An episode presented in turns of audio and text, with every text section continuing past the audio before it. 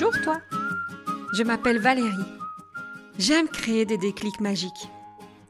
Via ce podcast, j'ai envie de t'embarquer une fois par semaine dans une bulle d'inspiration. Je partage un déclic, une expérience de vie, une belle histoire, une astuce pour développer la confiance en soi, cultiver l'empathie, répandre l'amour. Comme dans un sac à malice, tu pioches ce que tu veux et tu crées ta propre magie. J'ai juste l'envie de t'emmener dans mon univers pour te donner des ailes. Un épisode, comme un shot de caféine. Un petit boost qui pousse à la réflexion et qui sait, te donnera l'audace de faire le premier pas.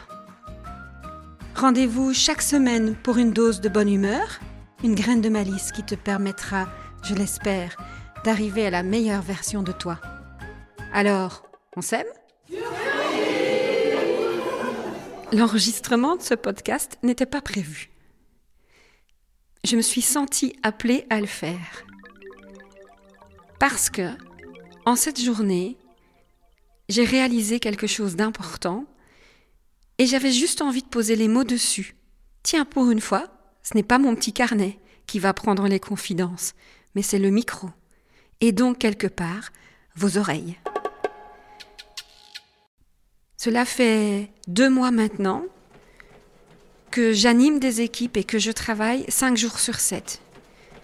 De 8 heures du matin à à peu près 18h, 19h tous les jours.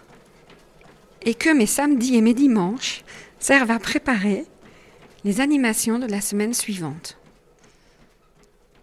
Mon petit côté perfectionniste fait aussi que j'y consacre beaucoup de temps.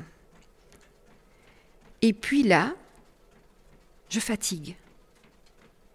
J'ai pourtant connu deux burn-out. J'ai frôlé le troisième. Je sens que je n'y suis pas encore à cette étape de pré-burn-out ou de burn-out, mais tous les indicateurs me disent que je suis quasi prête à y filer là sur le coup.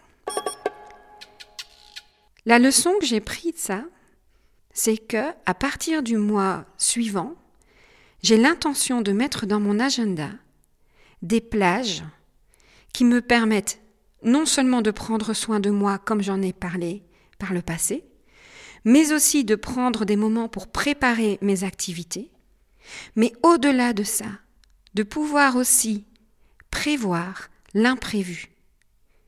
Avoir des moments où je puisse dire oui à une mission qui arrive tout à coup comme ça du ciel et qui n'était pas du tout dans les plaquettes, mais à laquelle j'ai envie de dire oui et de commencer directement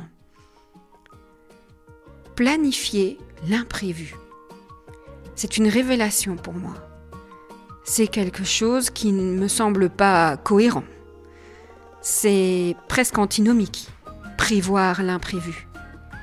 Et pourtant, je suis certaine que c'est au travers de ces plages dans l'agenda que je vais trouver les bouffées d'oxygène qui me permettront de véritablement arrêter d'être en apnée. Et vous Vous le gérez comment l'imprévu? Parce que franchement, vos trucs et astuces sont les bienvenus.